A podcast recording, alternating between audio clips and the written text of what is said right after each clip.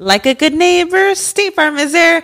When you hear those words, you can feel good knowing that. State Farm is there to help you feel supported with the coverage you need for your car, your home, and even boats, motorcycles, RVs, and other things that matter to you. Now, let me tell you, girl, I don't got a boat, a motorcycle, or an RV, but State Farm covers my home and my car. With a State Farm agent, you know someone is there to help protect your future by helping you choose the coverage you need. With so many coverage options, it feels good knowing you can find what fits for you. And you know what? Getting insurance can be so intimidating because you don't know exactly what you need. So having an agent that could help you with each step makes it so much easier. Girl, I feel you on that. So when things get complicated and you need ways to get help, State Farm gives you options there too. Maybe you like to handle things in person or on the phone with your local agent, or you prefer to do it on statefarm.com or on the award winning app. State Farm lets you do things your way. I personally am the type of gal that likes to do things through an app. It just makes it more easier than going in person or hopping on a call. So I love that they have that option available. Girl, I like to use an app too. I'm not trying to pull up in person or, or call because I'm way too, I have too much social anxiety for that. I'm trying to do it on the app. So that's why I'm here with State Farm. And that is why, like a good neighbor, State Farm is there.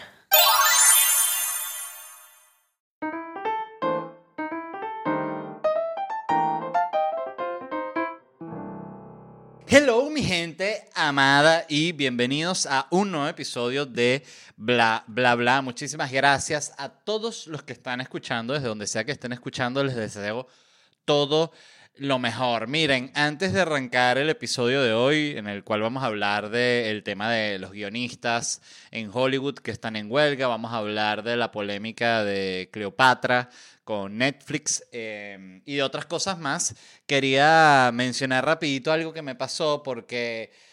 No sé si vieron que Mr. Beast, seguramente sí lo vieron porque absolutamente todo el mundo lo estaba publicando en Instagram, hizo un concurso rifando 50 mil dólares entre cinco personas, ¿no? Y alguien me preguntó en estas preguntas que yo siempre hago por Instagram si yo pensaba que algún venezolano iba a ganar y yo dije que, que les hacía imaginar que un venezolano iba a tener suerte en nada, ¿no?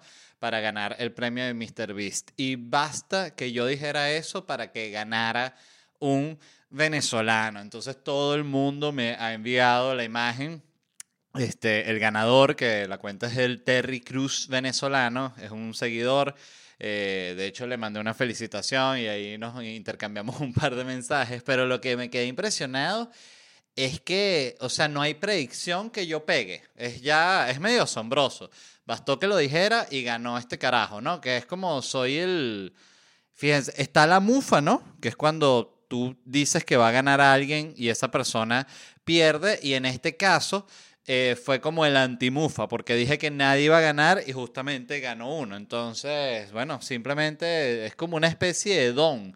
Un don terrible, pero don al fin, ¿no? Pero quería simplemente felicitar al Terry Cruz venezolano que le sirva ese dinero y que le sea muy útil. Eso es lo bueno, que 10 mil dólares siempre caen bien. Yo creo que hasta a Elon Musk, tú le das así 10 mil dólares así en cash y él dice, coño, sabroso. O sea, no, nadie le cae mal 10 mil dólares. Así que felicitaciones. Em, ¿Qué otra cosa iba a comentar? Eh, ah, bueno, quería mencionarles rápidamente los lugares donde me voy a estar presentando. Voy a estar presentando Noches en Miami, un show distinto cada noche, este 19 de mayo, 16 de junio y 30 de junio. Así que si están en la ciudad de Miami en alguna de esas fechas, bienvenidos sean. Estoy seguro que la van a pasar increíble. Consiguen tickets en ledvarela.com. Y luego sigo con la gira de Locura Stand Up Comedy por Estados Unidos. Estaré el 21 de mayo en Salt Lake City. Quedan muy pocas entradas, así que si están allá, actívense. El 23 de mayo estaré en Denver, el 24 de mayo en Kansas City, el 1 de junio en Chicago, el 10 de junio tengo una doble función en New York, específicamente en Brooklyn, una a las 7 pm y otra a las 9 y 30 pm. El hacer doble funciones, debo decir que es una cosa que, con la que siento una especie de amor-odio, porque por un lado Em, lo odio porque te deja drenado. Después de hacer una doble función, te, te, tienen que sacar así en camilla. Pero por otro lado, siento que es el trabajo real y es muy sabroso hacer doble funciones en el sentido de que estás como muy caliente en las dos, estás activo, me encanta. eh, y por otro lado lo odio, eh, solo por el cansancio. El 11 de junio estaré en New Jersey, en Orlando estaré el 15 de junio y el 17 de agosto, así que tienen esas dos fechas para elegir. El 19 de agosto estaré en Houston y el 20 de agosto en Atlanta. Estas son las fechas que tengo hasta ahora en Estados Unidos. Em, seguramente vamos a agregar otras, pero ya será para por allá como por mm, seguramente octubre, noviembre, ya después del nacimiento de mi bebé. Como ya les dije, pienso estar unos meses retirado para estar, bueno, 100% presente y 100% ayudando y, mm, y, viviendo, ¿no? La experiencia. Pero bueno, ya después tengo que volver a girar justamente para darle comida a mi bebé. Así que ayúdenme y vayan a ledvarela.com a comprar su entradita. No es para mí, es para mi bebé. Dicho eso, el primer tema del cual quería hablar hoy es de la huelga de guionistas de Hollywood. Yo estaba un poco perdido, no con la huelga, sabía que estaba pasando, sino que no sabía por qué estaba sucediendo. Obvio, siempre que hay una huelga es un tema de dinero, de derechos laborales, y en este caso en particular sí es un tema de dinero. Em, ellos están exigiendo mejoras salariales específicamente, disculpen, con un tema que se llaman los residuales, que son los, los pagos que reciben los guionistas cuando su obra es retransmitida. O sea, un ejemplo de eso es eh, Friends, eh, How I Met Your Mother, How I Meet Your Mother, eh, Grey's Anatomy, todas estas series Seinfeld que son un megapalo y que las retransmiten y las retransmiten y las doblan a distintos idiomas y las pasan por todo el mundo. Bueno, justamente la idea de estos residuales es que la gente que escribió esos episodios y que escribió y fue parte importante en la creación de esos proyectos tan exitosos reciba un pago cada vez que esta serie es retransmitida. Así como lo reciben los productores que son los dueños de la serie, ¿no? Que tienen la serie, la venden, a ellos les dan un dinero. Bueno, lo normal o lo justo es que parte de ese pago sea a los creadores, principalmente al director, eso es lo que sea lo que estuve leyendo hoy, director, productores y guionistas. Los actores, por ejemplo, no tienen, no reciben royalties ni estos residuales de, derechos de autor porque justamente ellos no tienen derechos de autor sobre la obra. Entonces, ¿quiénes cobran también? Porque hay muchas maneras para un guionista de hacer plata. O sea, un guionista puede vender un proyecto solo la idea. Un guionista puede, por ejemplo, ser el creador de una historia, como pasa, por ejemplo, cuando alguien escribe un libro y luego ese libro es llevado al cine. Hay muchos casos en los cuales el escritor del libro hace la adaptación para cine, pero a veces también contratan a un guionista para que agarre ese libro y lo adapte a cine esas dos personas estarían recibiendo eh, residuales de, esta, de, de, de, estos proyectos. O sea, tanto el creador de la historia como el, como el guionista que la adapta y el director y los productores. ¿no? Esto tiene mucho sentido porque, mm, fíjate, tú vas, a solo tú vas a recibir residuales si tú estuviste en una serie exitosa. Ejemplo, tú escribiste varios episodios en Friends, bueno, eso va a ser retransmitido por todo el mundo y te van a pagar. Si tú estuviste en una serie o una película que fue un fracaso, que es una película de mierda, que todo el mundo dijo, pero qué basura, ojalá la quemen, bueno, no vas a recibir residuales porque no lo van a retransmitir en ningún lado. Entonces tiene sentido, ¿no? A fin de cuentas es una cuestión un poco de distribución de las ganancias, ¿no? El conflicto actual, sin embargo, que están viviendo los guionistas en Hollywood, y todo esto lo sé, ni siquiera hoy leí un artículo para reforzar la información, pero realmente fue un video de TikTok el, que el que me lo explicó. Es que ellos estuvieron una huelga de guionistas muy fuerte de Hollywood en el 2008, seguramente algunos de ustedes la recuerdan, y en esa eh, huelga del 2008 se, bueno, se negociaron cómo es el tema de los pagos con los guionistas y con todo el, el, equipo creativo que puede formar parte de una serie o una película. Cuando se hizo ese trato en el 2008, el tema del streaming no era ni cerca lo que es ahora. Entonces, ¿qué pasó? Que no estaban protegidos esos pagos. Entonces, ahorita las compañías de streaming, que son las principales protagonistas del problema que están viviendo ahorita el sindicato de guionistas con lo que es como la institución que agrupa a toda esta gente de Netflix, Amazon, todo esto, es que básicamente estas plataformas de streaming están abusando de los guionistas. Primero, pagan poco para la creación de los proyectos, pues justamente como no está bien regulado, no están bien claras las reglas del juego, la gente de streaming paga menos y, eh, y no pagan por las retransmisiones. O sea, ellos hacen un único pago y si después ellos venden, qué sé yo, una serie que está en Netflix, luego la venden a HBO o la venden a Amazon Prime o la venden a Hulu, lo que sea la plataforma que sea, no les pagan nada a los guionistas. Entonces están básicamente siendo no sé si explotados es la palabra, porque siento que suena un poco fuerte explotados, pero sí los están jodiendo, ¿no? Em, ¿Qué otra cosa? Eh, mientras ellos están en, en, huelga, todos los proyectos se paran, que es una cosa también interesante, porque parte de lo que sucede es que, bueno, que no hay nadie para escribir los proyectos, entonces simplemente se detiene. Por ejemplo, una serie como Succession, que ya está terminada de escribir, o sea, ya se terminaron los, de escribir los episodios, ya se terminó de escribir los episodios, ellos sí van a poder terminar su producción y la serie va a terminar su temporada y va a cerrar Succession sin problemas. Pero series que están ahorita en producción, que estaban siendo escritas, eh, sí se detienen por completo hasta que esto se solvente. También hay un tema que me pareció interesante y es que decía que esto se puede convertir en una mega huelga a nivel de entretenimiento porque se podían unir a la huelga los directores y los actores, o sea, el sindicato de directores y el sindicato de actores. Todos por el mismo problema, todos un tema con el streaming que está usando justamente porque no estaba negociado y cuando se crearon estas reglas no eran nadie y ahorita es todo. Entonces es lo que están ellos buscando cambiar, ¿no? Los únicos guionistas que siguen trabajando son los que trabajan en actualidad. Ejemplo, los guionistas para programas de noticias, programas de actualidad en general, televisión, radio, esos son los que siguen trabajando. Pero todo lo que es ficción, todo lo que es películas, todo lo que es serie está totalmente parado. Otro punto que me pareció muy interesante y que quería comentar es que una de las exigencias que está teniendo el sindicato de guionistas es que haya control sobre el tema de la inteligencia artificial, porque ellos dicen que con la aparición de la inteligencia artificial, entonces ahorita las computadoras van a escribir los guiones, entonces ellos tienen que estar protegidos, entonces ellos quieren limitar todo uso de la inteligencia artificial porque ya hay, no sé exactamente cuáles, pero sé que ya hay proyectos en, en, estas plataformas de streaming que están siendo trabajados con inteligencia artificial. Es decir, le dicen a un, bueno, es que tú lo puedes hacer con inteligencia artificial, tú puedes pasarle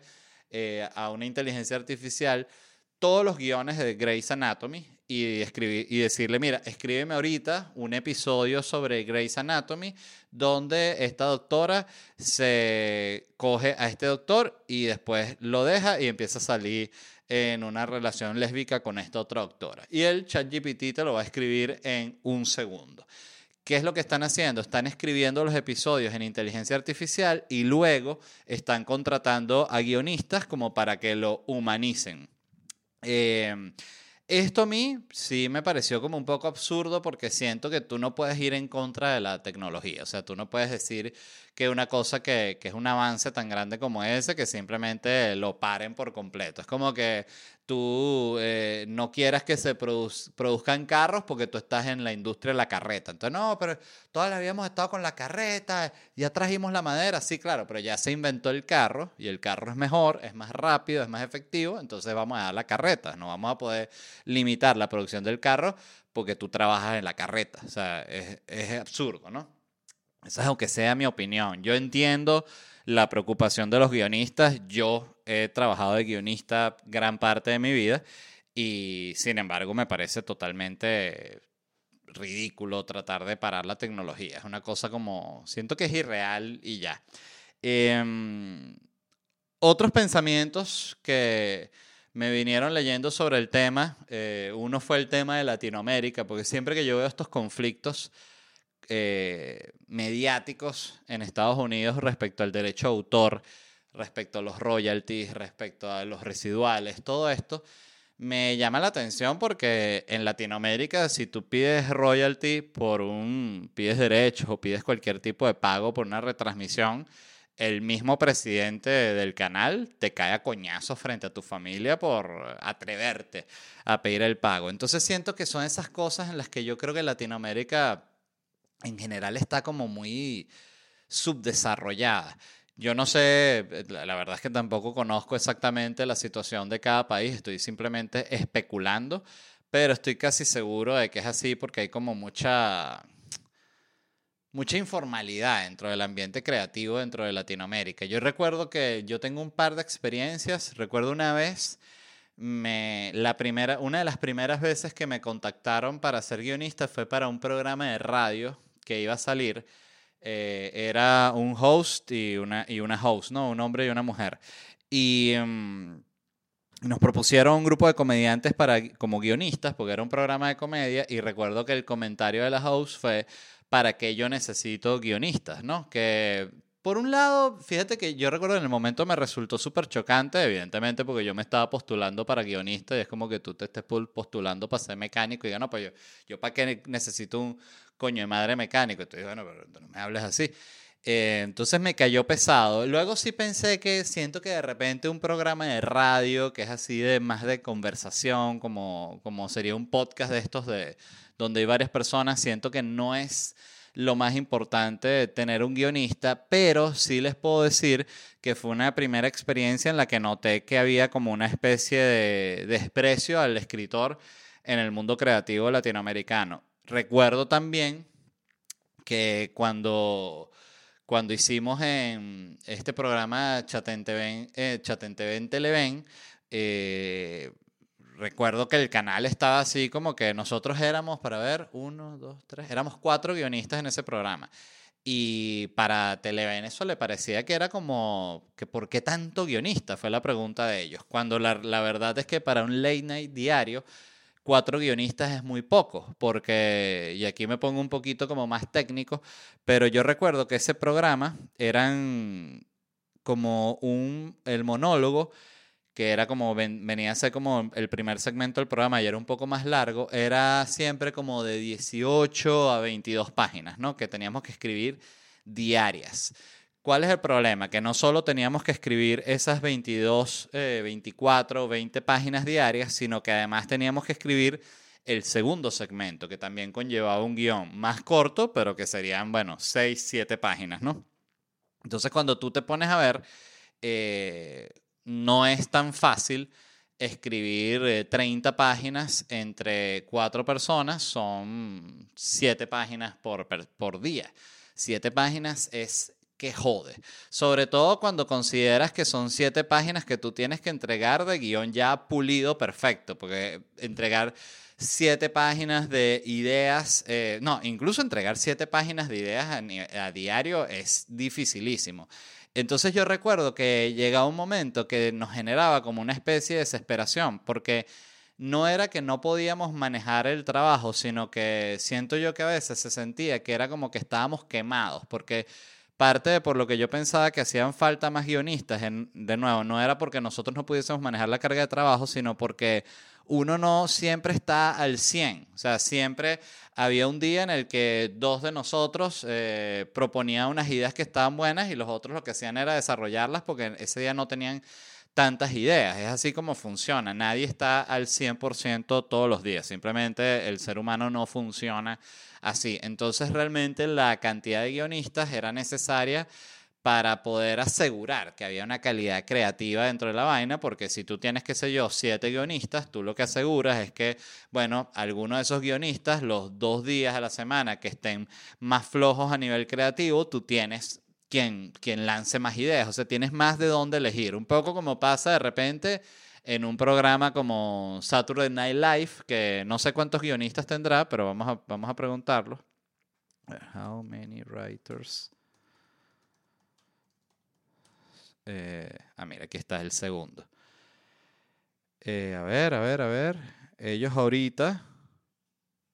Ah, bueno, aquí está la cantidad de guionistas por cada temporada. Está en Wikipedia de Saturday Night Live. Pero vamos a buscar en la última temporada. La última temporada, eh, temporada 48, que va del 2022 al 2023, ellos tienen en el equipo de guionistas 1, 2, 3, 4, 5, 6, 7, 8, 9, 10, 11, 12, 13, 14, 15, 16, 17, 18, 19, 20, 21, 22, 23, 24, 25, 26, 27, 28, 29, 30, 31, 32. 35 personas figuran como con créditos de guionista dentro del programa. Obvio aquí estoy viendo que hay algunos de los que son actores, o sea, que son elencos, que capaz no les toca escribir el sketch completo, pero sí están pichando ideas. Recuerdo también buscar en su momento y el programa de John Oliver, el de que se llama el Last, Last Week. Ay, ¿Cómo se llama? Se me olvidó el nombre del programa de John Oliver. En fin, ese programa tiene 12 guionistas y es un programa que se escribe, o sea, que sale una vez a la semana. Entonces es interesante como la valoración creativa que se tiene, tú ves que tienen, por ejemplo, los gringos con respecto a sus programas de comedia en comparación con Latinoamérica. Estás hablando de que un programa tipo Late Night en Estados Unidos tenía 12 guionistas, el que menos tiene, y nosotros para un programa que era no uno semanal, sino eran cinco semanales, éramos cuatro guionistas.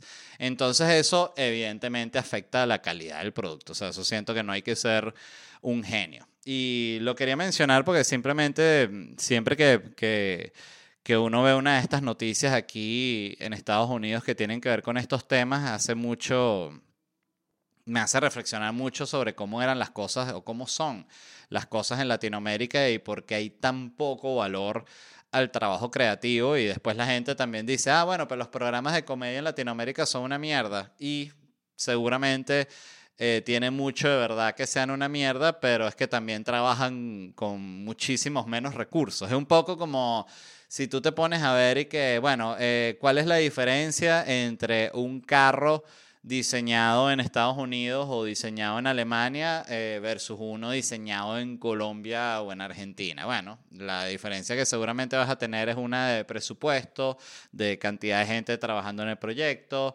en fin. Este, me pareció muy interesante. Yo genuinamente espero que esta gente pueda renegociar sus tratos y, se les pague bien. es así de sencillo.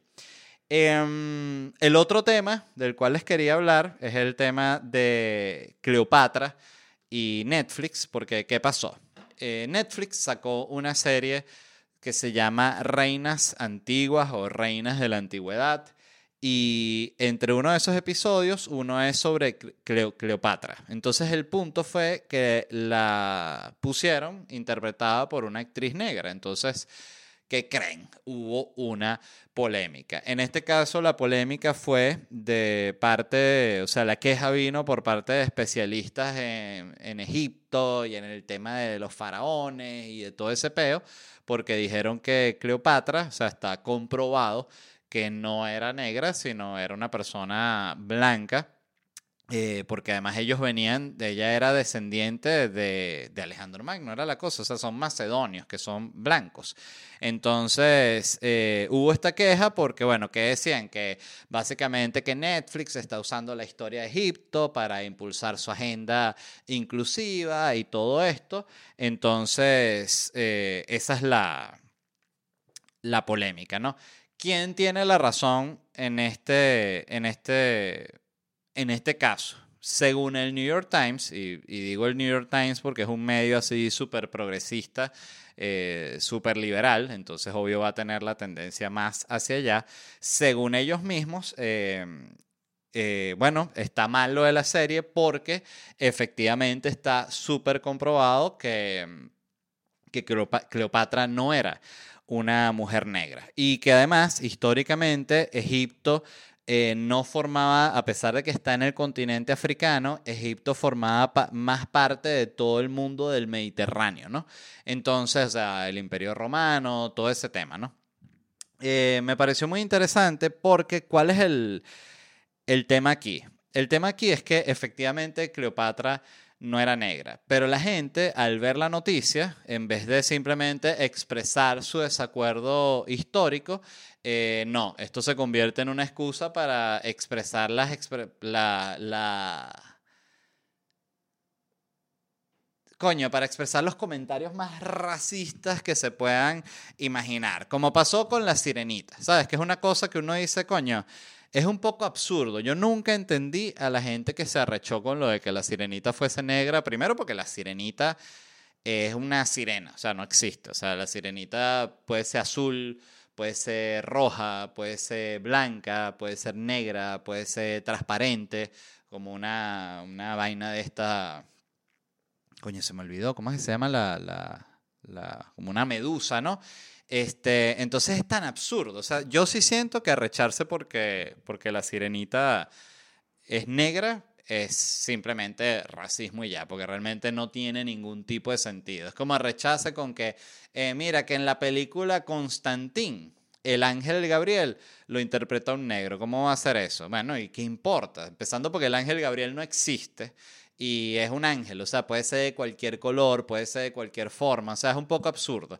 Em, pero también lo que me parece muy loco, y es aquí donde quería hablar del tema, y específicamente con el caso de la, de la, de la sirenita negra, de la sirenita negra, de, de, de Cleopatra, es que por qué la gente se recha tanto por eso cuando los blancos tienen décadas haciendo, interpretando a personajes que son de otras razas y no hay ningún tipo de peo. O sea, pasó, aquí unas que recordé así, eh, Abuelo de Pájaro, hay muchísimas más, pero tienes a Alec Guinness en Lores de Arabia haciendo de como de un jeque árabe, un carajo que era inglés.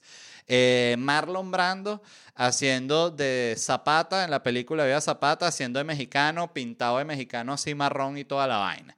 Eh, Johnny Depp haciendo del indio en El Llanero Solitario. Eh, Peter Sellers haciendo de hindú en La Fiesta Inolvidable, ¿no? que en inglés The Party.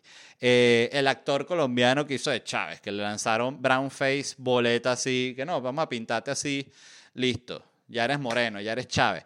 Entonces tú ves que eso lo han estado haciendo los blancos durante décadas y no hay ningún tipo de peo. Nadie se quejó, nadie se arrechó, a nadie le pareció una imprecisión histórica gravísima y de repente pasa eso y todo el mundo arrecho. O sea, es como que coño, analiza lo que ha pasado y ya, ¿qué carajo importa? Eh, y sobre todo, siento yo que coño, que la gente tiene que tener un, poquito de tacto y, y y darse cuenta, sí, cuando están siendo racistas y ya, y sobre todo en la expresión, en la forma en que lo expresas. O sea, yo creo que tú puedes tranquilamente decir, mira, ya va, hay una imprecisión histórica porque está comprobado que Cleopatra no era negra, por X, por X y por X. Entonces ya, sin, sin tú tener que decir un comentario del más racista de mierda, simplemente puedes expresar lo que a ti te parece que, que es incorrecto y ya. Este, pero siempre es así. Es una vaina muy loca. O sea, y es cuando se, te das cuenta que. Sí, que, que a veces yo siento que la gente también busca excusas para expresar su racismo y cuando pasan cosas como esta de Cleopatra es como que la agarran por ahí, ¿sabes? Como que ah, este es mi momento de decir, ¿cómo va a ser de esa raza? ¿Sabes? En fin. Eh, estoy seguro que además que mucha de la gente que está escuchando está radicalmente en desacuerdo conmigo eh, y lo sé porque tengo gente muy cercana a mí que piensa así y la verdad, bueno, sí, lo lamento y me parece una tontería, pero la gente tiene, tiene unos prejuicios que son muy... ¿Cuál es la palabra? Sí, que son como muy convenientes, siento yo. En fin. Eh, otra noticia de la cual quería hablar, no es una noticia, sino es más como un, una, un escenario. ¿Y cuál es este escenario? Este escenario es esto que se ha preguntado todo el mundo, que si, suponte, tú estás volando de Bogotá para Ciudad de México y en el camino pasa algo, qué sé yo, como en la película Airplane, que los dos pilotos se agarran una intoxicación y se desmayan o se mueren, entonces el avión queda sin piloto. El avión está yendo en piloto automático. Entonces una de las sobrecargos agarra el radio, ¿no? Y dice, hay alguien en el avión que pueda manejar, porque se murieron los dos pilotos. Entonces, eh, mucha gente se ha puesto en este escenario, eh, también gracias a películas que han existido que lo, que lo representan, en el cual se muere el piloto y el protagonista de manera sorprendente logra aterrizar un Boeing 747. Y este artículo que leí básicamente contestaba esa pregunta. O sea, es decir, si es posible que una persona sin ningún tipo de experiencia aterrice un avión. Em, primero, la respuesta es no. Eh, según los mismos pilotos, decían que, que no, que es absurdo, que nunca vas a poder aterrizar un avión si no tienes ningún tipo de preparación, que porque coño podrías, ¿no? Eh, me parece que tiene todo el sentido. Pero fíjense qué interesante esta encuesta. Se le preguntó a 20.000 adultos si ellos creían que podían aterrizar un avión, hombres y mujeres. Y escuchen la respuesta. El 52% de los hombres dijeron que sí podían. O sea, que ellos con la ayuda de la torre de control, ¿sabes? Palanca, vamos, no, eso es así como, bueno, yo he visto películas, coño, eso es así para subir, así para bajar y esta para la velocidad, ya está, ¿no? ¿Qué más? Y la pelotica esa que no se vuelva loca. Entonces, el 52% de los hombres dijeron que sí podían aterrizar el avión con la ayuda de la torre de control. Que además después leí que los pilotos dicen que la gente de la torre de control no son pilotos. O sea, la gente de la torre de control sabe de tráfico aéreo, pero no sabe aterrizar un avión. No es como que tú llamas a la torre de control y que mira, ¿cómo aterriza un 747? Y el de la torre de control te explica, perfecto, eso no existe. Pero lo que me pareció más curioso fue que el 80% de las mujeres dijeron que no podían. O sea, lo cual demuestra que definitivamente las mujeres son más inteligentes. O sea, hay demasiadas pruebas de que lo son. Los hombres lo que somos es más brutos y más fuertes. Por eso hemos podido imponernos. Pero cuando tú ves esta respuesta, tú entiendes que las mujeres están más claras. O sea, el 80% dijo que no, que va a estar aterrizando yo un avión si yo no sé una mierda de eso. Entonces, si usted está escuchando esto y usted dijo, no, yo sí podría aterrizar el avión, porque yo he visto dos películas más de las que viste tú, y yo vi además Top Gun, que sabes, que ahí hasta Tom Cruise le explica al carajo cómo manejar el F-15 o un F-16, ¿no? Algo así. Eh, si usted dijo eso, usted está viviendo un ejemplo perfecto del efecto Dunning, eh, Dunning-Kruger, ¿no? Del cual hemos hablado aquí en el podcast, que es básicamente el efecto Dunning-Kruger. De hecho, déjenme leerles la, la, la definición exacta, ¿no? Para, para, no estar hablando huevonada. Dice, el efecto Dunning-Kruger es el sesgo cognitivo por el cual las personas con baja habilidad en una tarea sobreestiman su habilidad.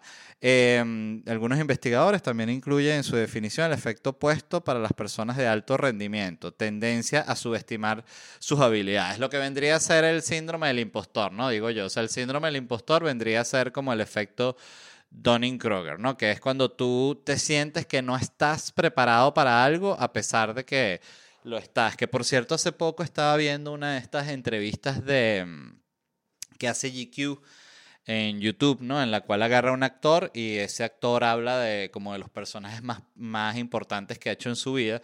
Y vi la de Russell Crowe y Russell Crowe está hablando de cuando grabó Gladiador y dice que esa fue la primera vez en su vida. Oye, este mate ya se me va a haber enfriado, ¿eh? No está caliente todavía. Por cierto, se me volvió mierda la matera porque la metí en el, en el lavaplato y se peló aquí toda la pintura. Pero bueno, igual está bien.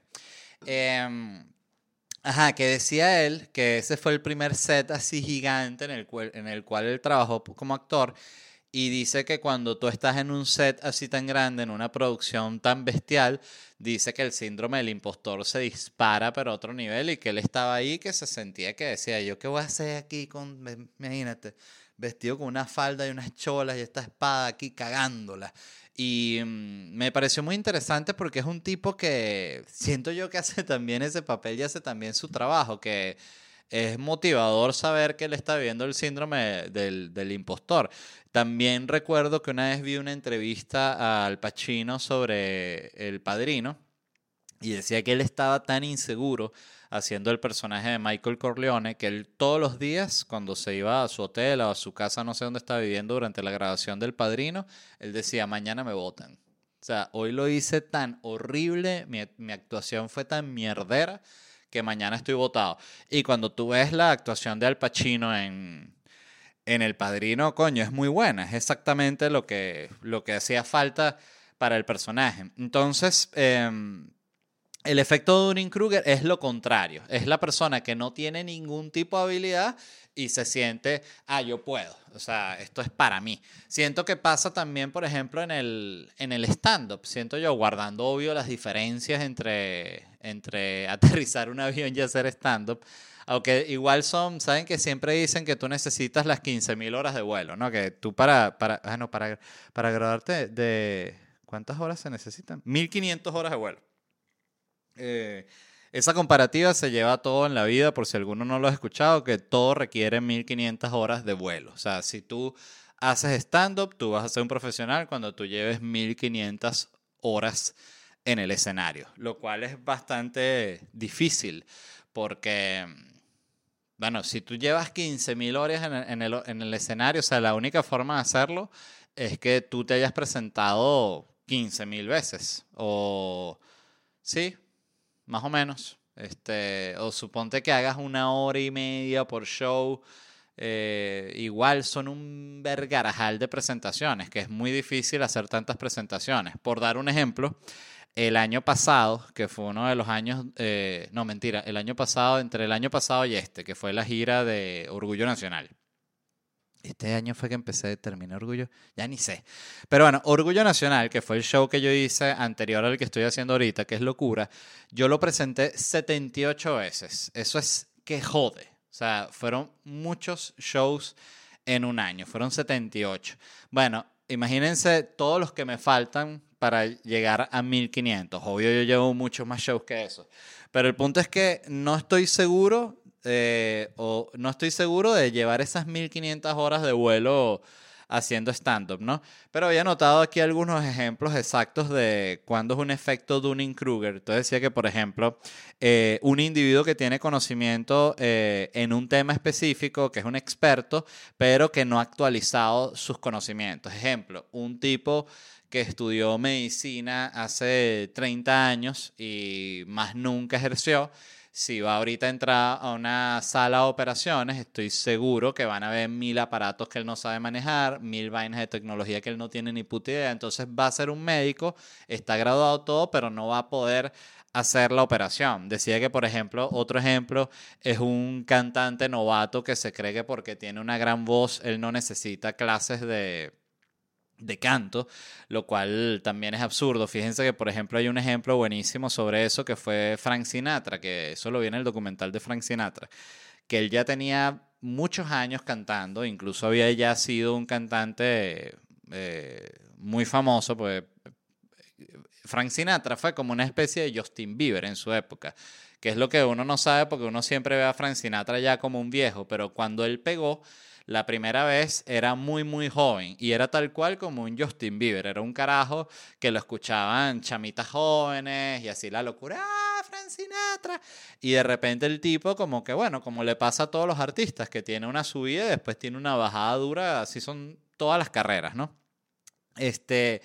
Y parte de lo que él habla en el documental es que no sé si fue por eh, voluntad propia de él o por recomendación, pero él se mete en clases de canto. Ya cuando tiene, de nuevo, ya tiene una carrera como cantante, ya ha sido famoso y consigue un, profesor de canto que es el que lo ayuda realmente a convertirse en un gran cantante porque él, de nuevo, no tiene ni idea a pesar de que él cree que sí.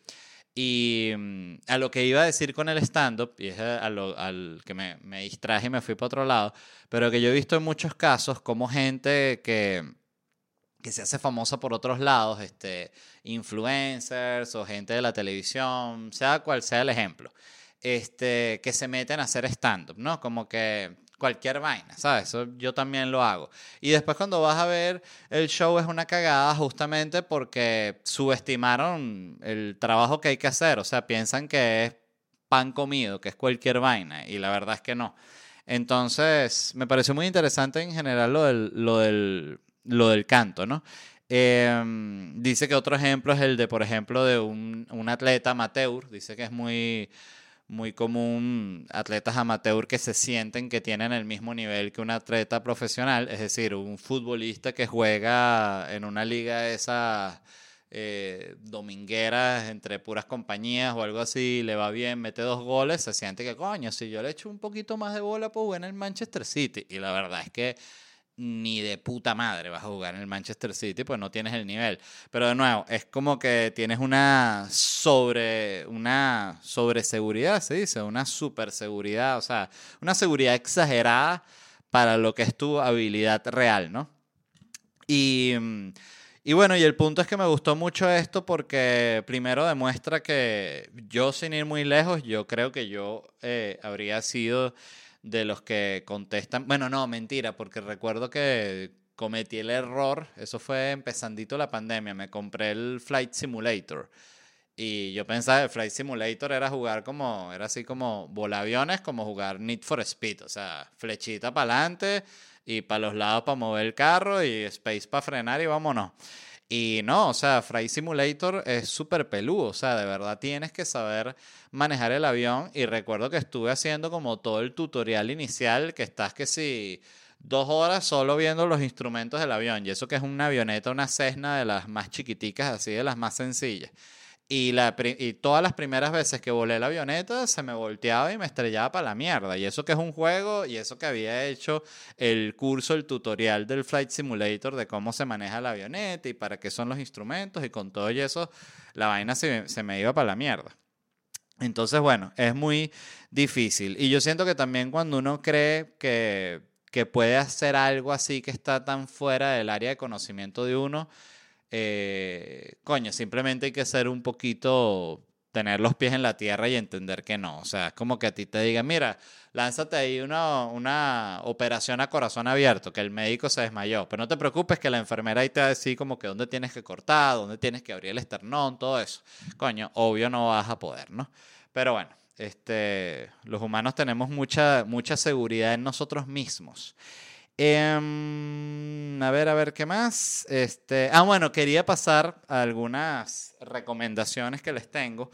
La primera, esta no sé si la he hecho, pero si no, la repito porque es buenísimo. Es un programa de YouTube que se llama Tiranos Temblat. Em, es un programa de YouTube uruguayo y me parece fantástico. O sea, si tienen la oportunidad, véanlo, porque es una especie como de compilado de cosas que pasaron en Uruguay. O sea, pero desde, qué sé yo, una vaca se chocó, eh, le pegó una moto, eh, un niñito se le fue un globo y pegó con... O sea, son puras cosas como muy, muy cotidianas, pero está armado el programa de una manera tan, tan hermosa. Yo, es, yo diría que es mi programa favorito de YouTube, ese Tiranos Temblat. Él, él antes lo hacía, el, el carajo que lo hace este, con mucha más frecuencia, pero después lo pasó a hacer una vez anual. Entonces él lo que hace es un especial anual. Entonces hace el especial del 2022, el especial del 2023. El año pasado él hizo un especial del... ¿Cuándo fue el Mundial? El Mundial... Ah, bueno, el Mundial fue en diciembre. Él hizo un especial del, del Mundial.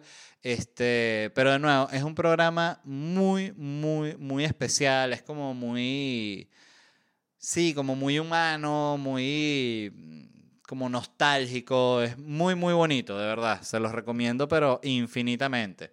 Y yo estuve buscando porque quería saber por qué él había pasado de, de hacerlo como con mayor frecuencia a hacer uno anual.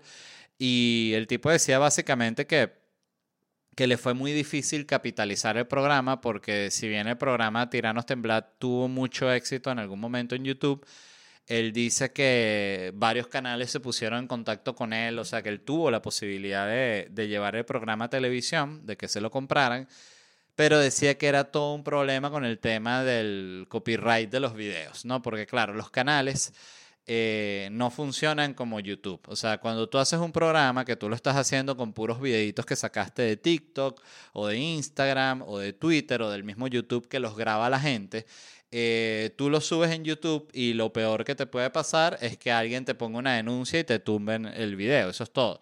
Pero para los canales es mucho más complicado porque la gente los puede demandar. Entonces los canales tienen abogados que protegen muchísimo el programa. Y en lo que leí entendí todo porque yo hacía este programa que se llamaba La Sopa Venezuela y para quien no lo sepa, La Sopa es un programa de un formato muy sencillo que pasa clips de televisión, tipo un clips de la Kardashian, de las Kardashian, un comentario del host, ah, las Kardashian tiki vamos a ver otro clip, entonces un, clip de, qué sé yo, del precio de la historia, ah, el precio de la historia, ta, ta, ta, porque no me evalúas este, tiki eh, eh, vamos ahorita con un clip de los cazadores de antigüedades. Entonces, clip, comentario, clip, comentario. Bueno, ¿qué pasaba? Que a pesar del que el programa se llamaba La Sopa Venezuela, nosotros muy pocas veces podíamos usar clips de Venezuela porque el canal se complicaba muchísimo la vida con el tema de Conatel y como son las leyes en el país, porque decía, oye, no sabemos realmente qué puede pasar si usamos un clip eh, venezolano de alguien que no quiere, no tenemos el release, todo el tema, entonces van a terminar cerrando el canal. O sea, ellos siempre estaban como en el, en el mood más pesimista que se podía, entonces Sí, es así como funciona. Y es triste porque cuando tú ves el programa, tú dices, coño, este es un programa que lo debería ver todo el planeta, porque está, es demasiado bonito. Y sabes que no va a pasar porque ningún canal se va a meter en ese peo, así de sencillo. Entonces, bueno, Tiranos Temblad en YouTube, excelente programa. Otra recomendación que les tenía es un documental que se llama Take Every Wave, o sea, toma cada, agarra cada ola eh, la vida de Laird Hamilton. Es un documental sobre un surfista que se llama Laird Hamilton, que es como decirte el Messi del, del surf. Es un carajo que no solo ha sido el surfista más arrecho de la historia, sino que además es el más innovador de los surfistas, porque también innovó en las tablas, creó nuevas vainas, nuevas técnicas, surfió en lugares donde nunca había surfeado nadie.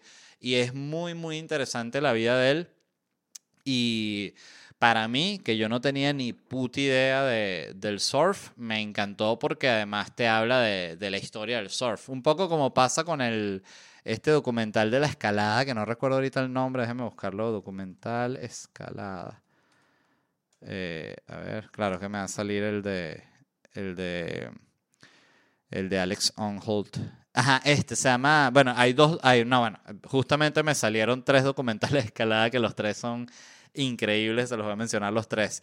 Está Free Solo, que es el, el documental de la vida de, este, de Alex Onholt, que fue el que escaló el capitán en Free Solo, o sea, sin cuerda. Ese documental ganó el Oscar. Es de, creo que se llama Jimmy Chin el director, si no me equivoco, y es un documentalazo. O sea, es ese documental que te sudan las manos de lo nervioso que te pone el tipo.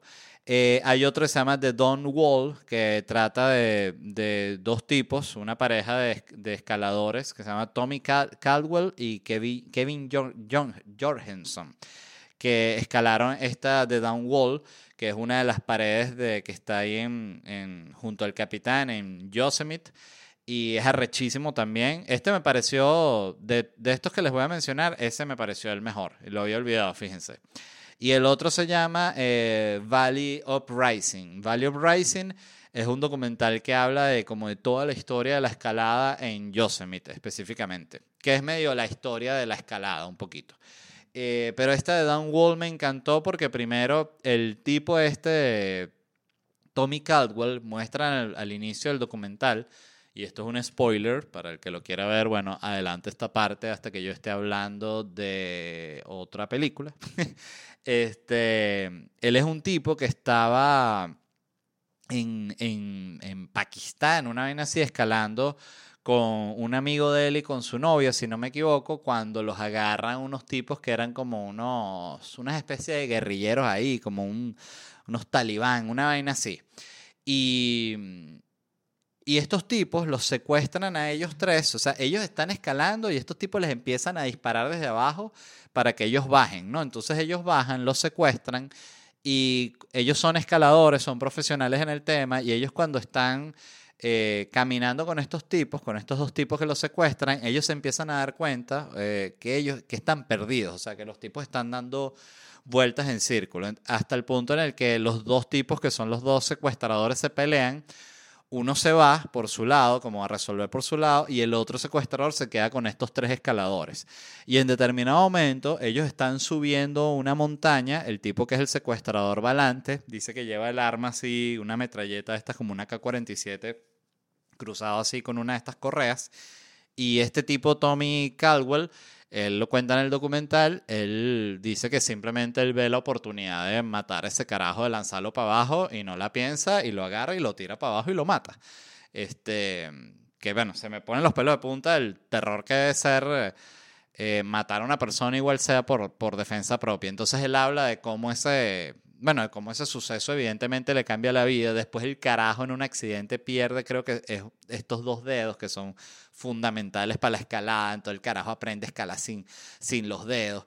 Y al final lo que muestra es que él decide escalar esta pared, la hace con este tipo que es un escalador mucho más joven. Y es brutal porque dice que ellos en lo que salen, o sea, en lo que empiezan a escalar, para que la escalada valga, ellos no pueden bajar más. Entonces dice que muchas veces tienen que dormir en la pared y seguir escalando el día siguiente, pues como hay, tramos que son tan difíciles, no los pueden lograr de repente en un solo día y tienen que dormir, intentarlo al día siguiente.